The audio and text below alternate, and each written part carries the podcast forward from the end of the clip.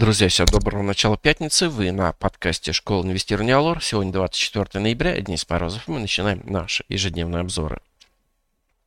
Итак, сегодня у нас в фокусе дня по торгам. В США раннее закрытие торгов в 21.00 по Москве.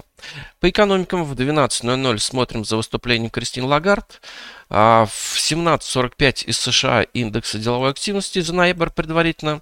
По компаниям Банк Санкт-Петербург опубликует МСФО за третий квартал текущего года и Совет директоров Магнит может объявить решение по дивидендам за предыдущий год. Ну а сегодня тема нашего пятничного выпуска. Рынок акций продолжит консолидацию. Индекс Мосбиржи завершил вчерашний день без принципиальных изменений, снизившись на 0,3%. При этом в отдельных бумагах наблюдались сильные движения. Лучшими были выросшие на 3,5% акции «Магнита». Компания сообщила, что накануне прошло заседание Совета директоров по вопросу созыва собрания акционеров и выплаты дивидендов. Но никаких решений менеджмента эмитента пока не разгласили.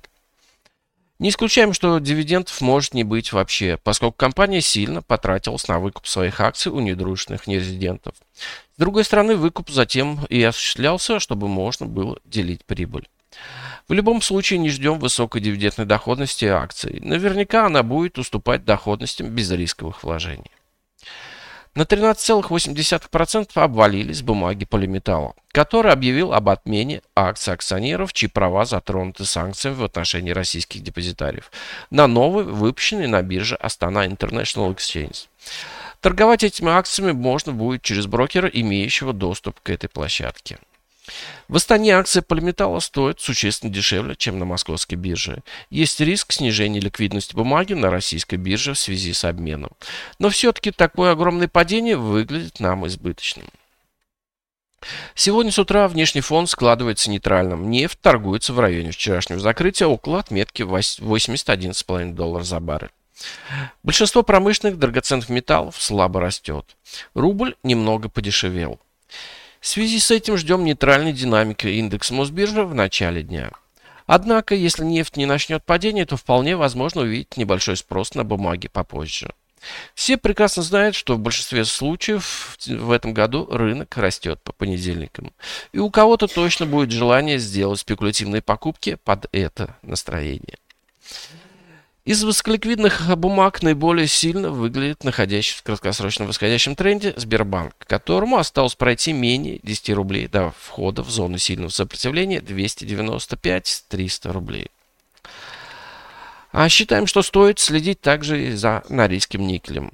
Бумага с начала мая находится в очень слабом восходящем тренде, но движение идет по пиле.